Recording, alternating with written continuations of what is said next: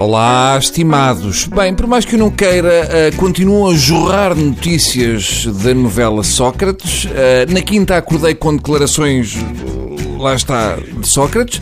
A minha pergunta foi, então afinal continua a opinião de José Sócrates? É? Então isto é semanal? Até apreciei a carta que o ex-primeiro-ministro ditou por telefone ao seu advogado, mas não haver uma palavra para o perna, eu acho muito feio. A carta é de um ex-primeiro-ministro, mas parece-lhe um rapper. E é mesmo assim, tipo, aqui está toda uma lição de vida, aqui está o verdadeiro poder de prender e de libertar. E este processo ainda agora começou, tipo, motherfuckers in the house in Everest Street, in the, in the, in the shoulders. Bem, é a carta de um negro nos Estados Unidos da América e isso é de alguma forma perturbante.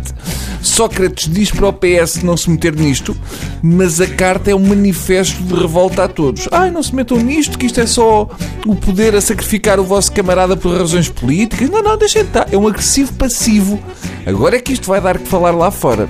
Ex-primeiro-ministro escreve carta da prisão coisas do género. E ele diz que vai mandar mais cartas. Aliás, o título é Sócrates escreve Primeira Carta da Prisão. Primeira!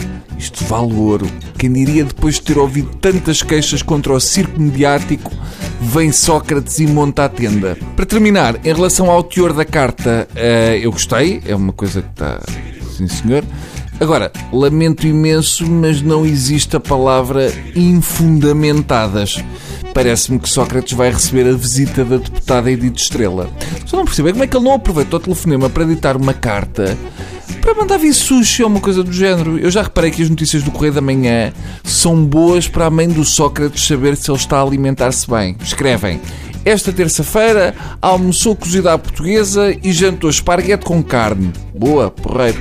O azar do Sócrates é que já tinha comido cozida à portuguesa quando foi almoçar com o Pinto Monteiro. Estas notícias são muito úteis, que é para eu não comer o mesmo que ele para não dar azar. Mas também vos digo, aprecie a coragem de Sócrates, porque comer cozida à portuguesa numa prisão onde há um serial killer, eu não era capaz. Eu só espero é que Sócrates não se ponha a falar francês numa prisão de gajo. É tudo o que lhes dá pica.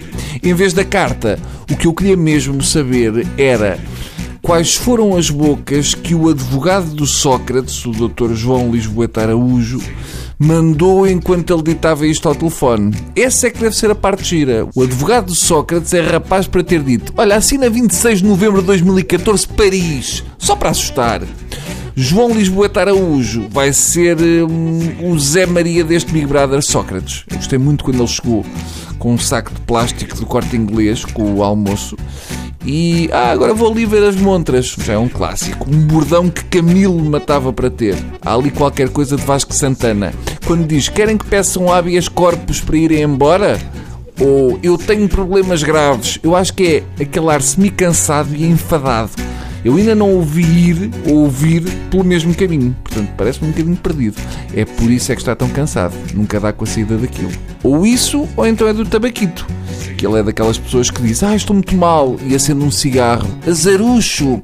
Se eu fosse o advogado de Sócrates, aproveitava que ele está preso e formava um partido. E é tudo. Pronto, fica aqui a opinião de quem percebe realmente destas coisas acho que já se estão a repetir e a causar sono nas pessoas com isto. Venho ao próximo escândalo e bom fim de semana.